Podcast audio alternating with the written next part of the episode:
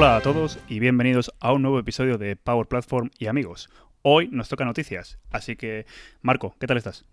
Hola Mario, joder, con ese pedazo de interrupción que nos hemos currado y vas y dices ahí todo serio, ¿no? Tienes que, tienes que entrenar más, eh, parecerte más a los presentadores del telediario, hombre. A ver, es que estoy un poquito. Eh, estoy, estoy viéndome podcast de Matías Prats, ¿sabes? Para ver si llego a. Ahí, ahí, ahí, aprender. Poco a poco. otro poco banco. Bueno, y, y, además hoy, hoy que tenemos un capítulo muy especial, que tenemos aquí un reportero invitado especial con eh, Ramón Tebar. Hola Ramón, ¿qué tal? Hola chicos, hola, me he colado aquí, uno, que se, apunta, ¿eh? uno que se apunta a un bombardeo. claro que sí, hombre, claro que sí. Bueno, eh, como sabéis, estos episodios de noticias son muy cortitos, así que Marco, empiezas tú. Bueno, pues yo tengo dos noticias que, he visto que son interesantes. Eh, como sabéis, en el capítulo anterior de noticias discutimos o hablamos un poquito sobre todos los cambios de licencias y todas las cosas que están pasando y que había algunas áreas que, Microsoft tenía que mejorar. Pues parece ser que, bueno, eh, primero que han escuchado todo el feedback que, que le ha dado mucha gente eh, entre ellos MVPs, otros, sobre algunas cosas. Y, bueno, que, mm, que han decidido eh, aclarar ciertos temas. Lo, parte buena, han publicado una FAQ de licencias. Eh, os dejamos el enlace en, el comentario del capítulo, muy detallado y tal, pero dos cosas que me quedo ahí muy interesantes y muy importantes que, que han modificado.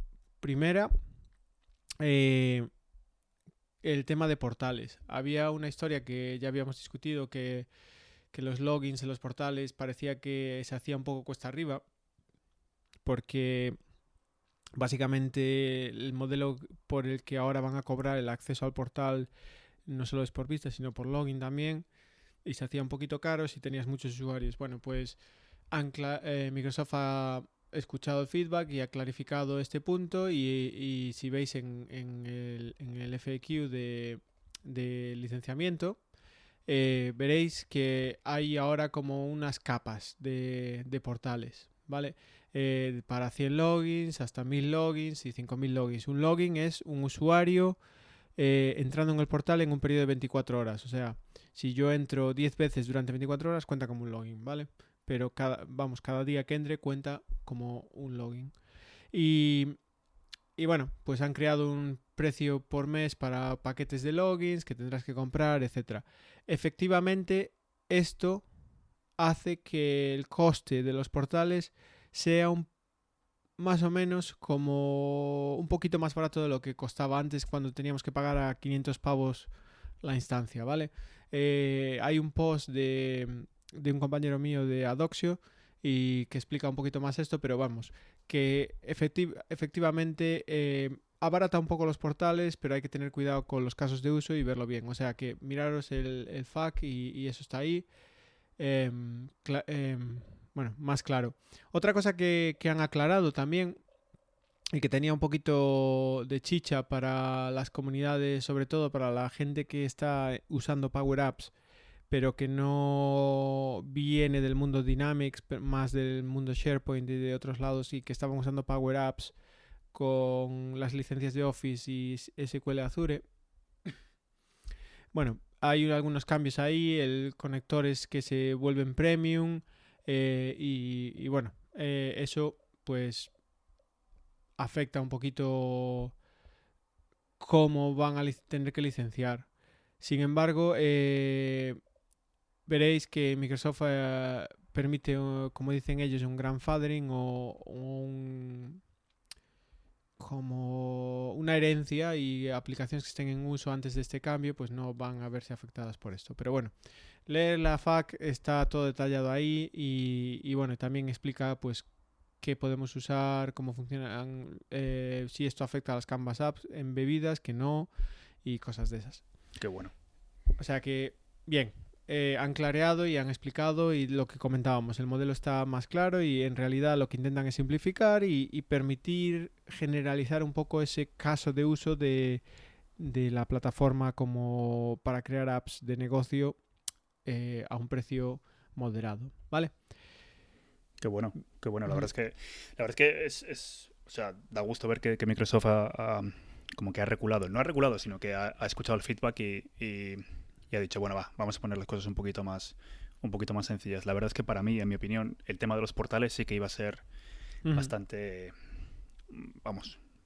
Sí, sí, pues, eh, podría ser muy, muy problemático, pero ya ves que, que, lo han hecho, lo han aclarado y de hecho si echas las cuentas como ha hecho mi, eh, mi colega Colin Bermander, eh, ves que te sale más o menos en un caso de uso grande, te va a salir eh, igual o un poco más barato que antes y en casos de usos moderados y normales te va a salir más barato que, tener que pagar 500 eh, por instancia como antes. Porque recuerda que ahora ya no se paga por instancia, entonces el, coste ese desaparece, esos 500 fijos desaparecen y por eso tenemos este tema de logins.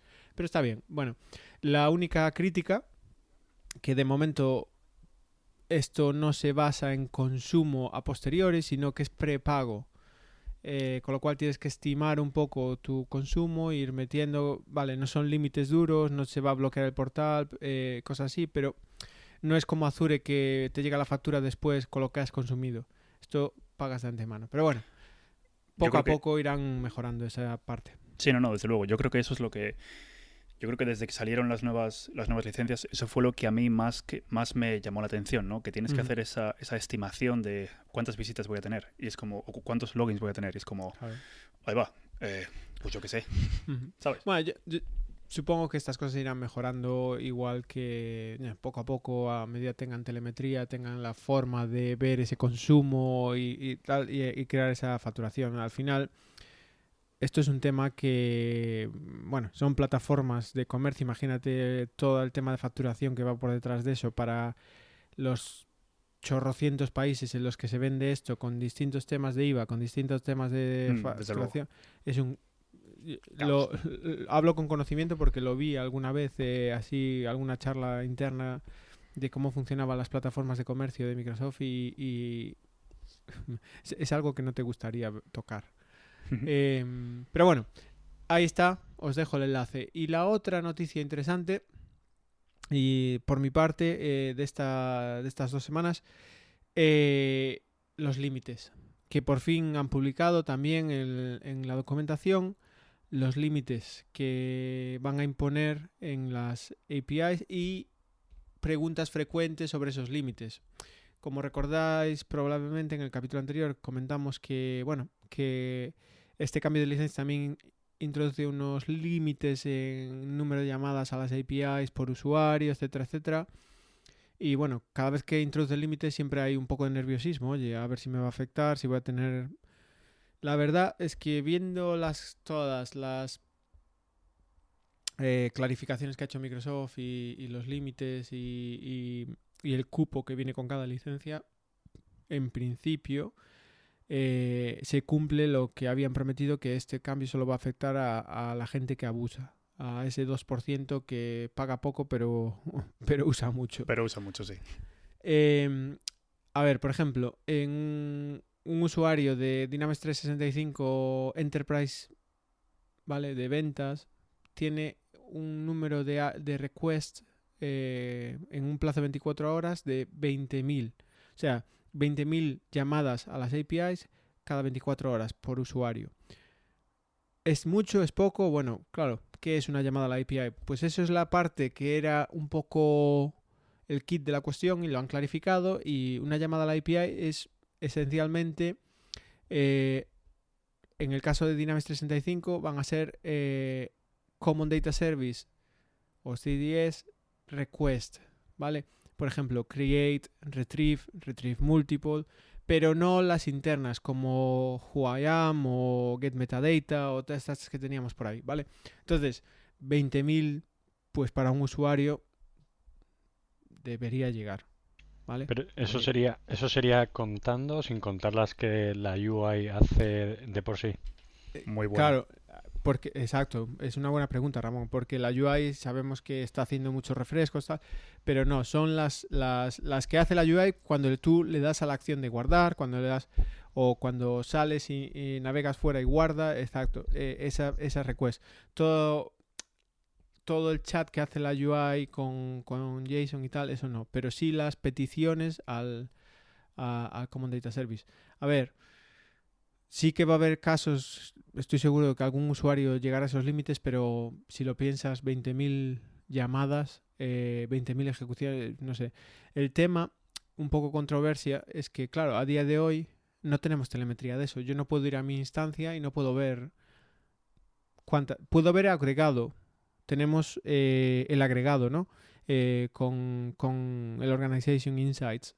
Pero no puedo ver por usuario. Y eso es el poco nervioso, porque recordar que esto no se acumula, ¿eh? es por usuario. Si tienes un usuario que hace 21.000 llamadas y otro que hace 18.000, no vale. El de 21.000 va a tener que pagar más. Y es ahí lo que estaba. Y otra Sí, es un parte, poco- Es un Sí. poco, sí. y otra parte que, que, bueno, a- habrá que ver cómo funciona. Bueno, pues esto también tiene, hay límites para, para Flow, hay límites para, para Power Apps y todas estas historias. Y bueno, todas las operaciones ahí eh, que habrá que ver cómo, cómo toca. Pero el más para mí, que- ¿cómo decirlo? Que, bueno, no me gusta, lo entiendo. eh, habrá que ver cómo se implementa.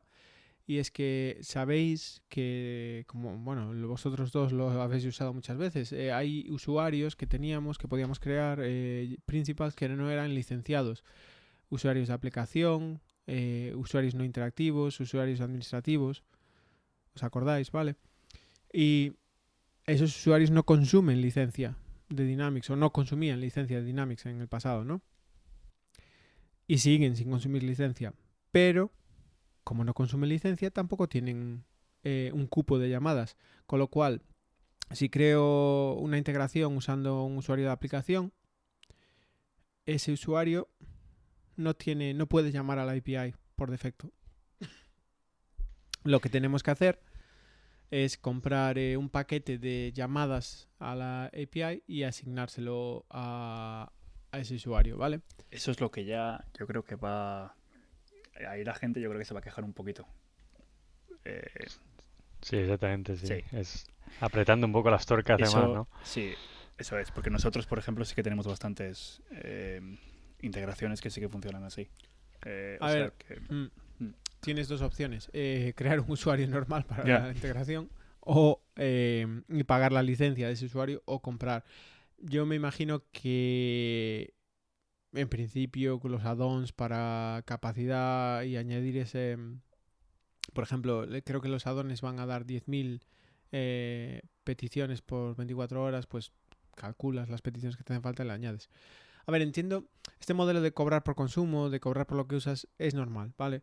Estamos moviéndonos a un mundo de Azure. eh, hoy en día toda eh, la- la Power Platform está montada en Azure y, bueno, pues eso, hay que pagar eh, la, fiesta. Pero, bueno, es importante que conozcáis eso. Os dejamos los enlaces, ya digo, nada que agobiarse de momento, pero entender que el licenciamiento siempre es importante discutirlo desde el principio de un proyecto para entender cómo va a afectar las cosas. A lo mejor sin llegar a, a- a- a lo que un compañero y- mm, definía como license driven development, pero, pero sí que hay que tenerlo en cuenta. Ahí va, esa es buena, me la voy a guardar. License Driven Development. Esa me la guardo. Bueno, ¿y tú qué, Mario? A ver, ¿qué noticias tiene- te traes? Bueno, vamos a ver, pues yo tengo, yo tengo dos noticias eh, y la primera de ellas es algo que muchos de nosotros hemos estado esperando como locos, que es que finalmente los componentes que hagáis con PCF se van a poder utilizar en Canvas Apps, ¿vale? Entonces, aquí podemos ver que como que se cierra el ciclo. Hasta ahora los, los componentes solamente se podían usar en las model driven, pero como ya hemos dicho varias veces en el programa, eh, la estrategia de Microsoft, y creo que Marco esto lo ha repetido muchísimas veces, es que no haya una diferenciación entre Model Driven y Canvas Apps, ¿vale? Simplemente tienes Power Apps. Y bueno, ahora también tienes portales que en algún momento, no sé, igual también podemos usarlos de los, de los portales. Así que Vale. ese, es, ese es el primer anuncio y yo creo que es un, algo súper importante, la verdad. Sí, eso sería la caña ya. Si puedes poner PCF en los portales, vamos. eh, pero, pero vamos, que, que lo que dices, eh, lo habían anunciado en Business Application Summit, ¿te acuerdas que lo discutimos? Que Es verdad, es verdad. al final se junta todo en uno, ya no va a haber canvas ni models, sino se verá apps y distintos tipos de componentes y páginas y tal. Así que esto, pues, obviamente un paso en esa dirección.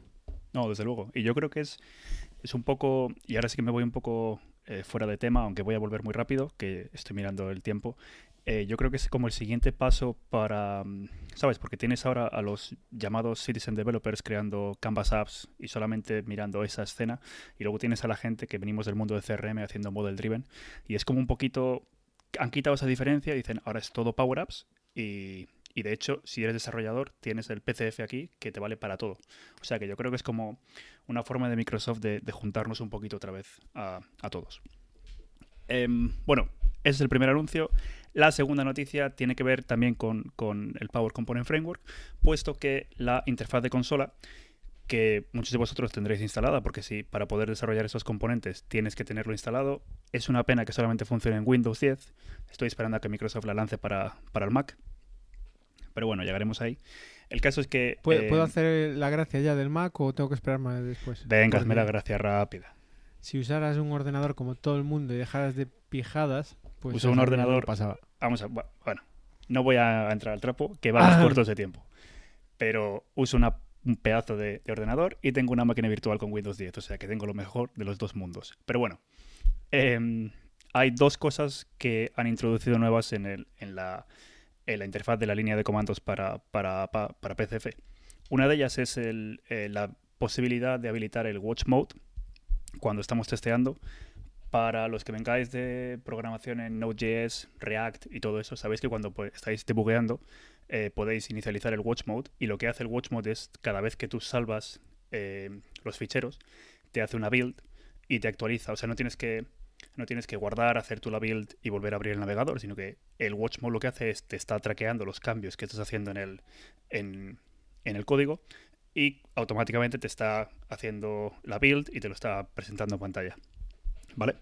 Esa es una cosa y es la verdad es que es súper, súper chula y ahora lo vamos a poder tener en eh, cuando estemos utilizando, em, cuando estemos creando componentes con PCF y a ver dónde la tengo por aquí. La segunda es, y esto sí que eh, ya era hora, eh, la segunda es la posibilidad de poder eh, publicar nuestros componentes directamente desde consola, ¿vale? Ahora mismo, ¿cómo publicamos componentes? Pues muy sencillo, hacemos la build y con eso nos crea nuestra solución.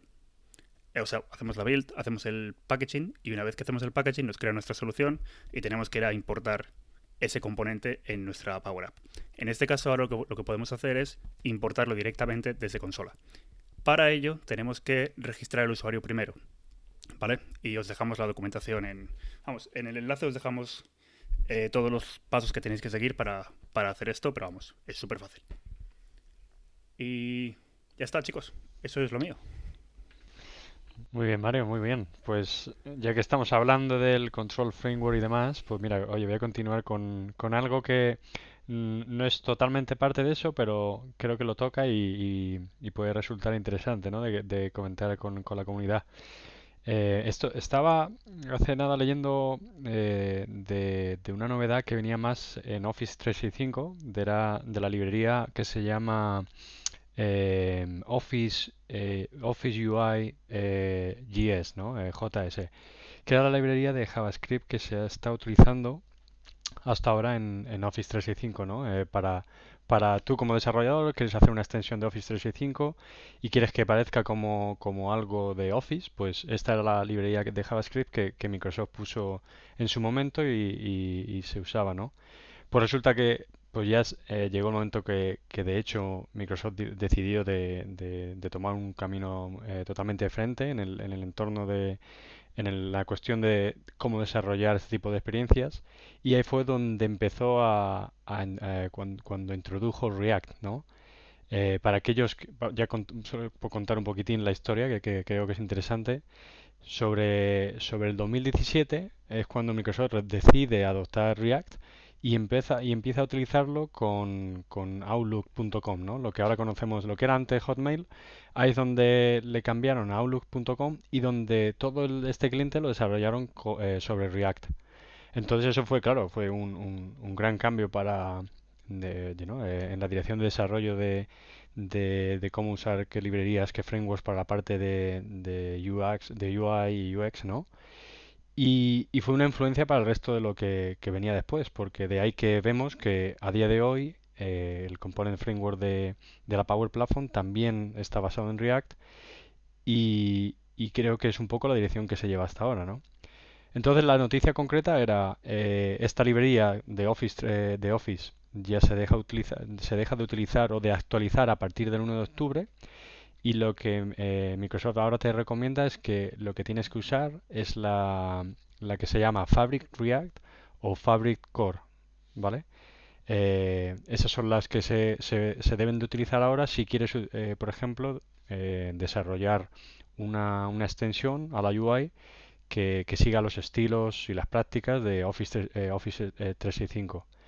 Y como bien conocemos, la, la, la UI de, de, la Power Platform, de las Power Apps, está cada vez más ligada o todo tiene como, digamos, un, mismo, ¿no? una misma experiencia que Office 365, ¿no? Y en algún momento, pues probablemente sean, no las puedan ni distinguir, ¿no?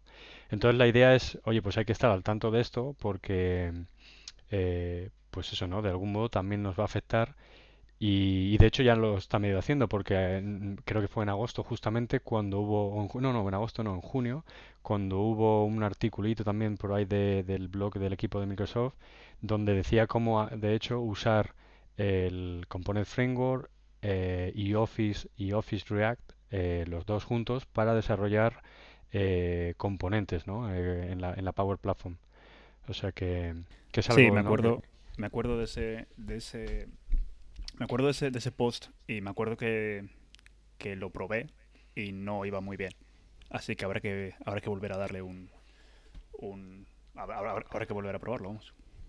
Sí, nada. Entonces... pues de, sí, de hecho, yo esto lo había discutido con, con, alguien, no me acuerdo si fue en el programa o fue en otro lado, pero el, el tema de que por fin empecemos a, a crear un lenguaje visual común entre todas las aplicaciones de Microsoft y, librerías para ello, pues ayuda mucho.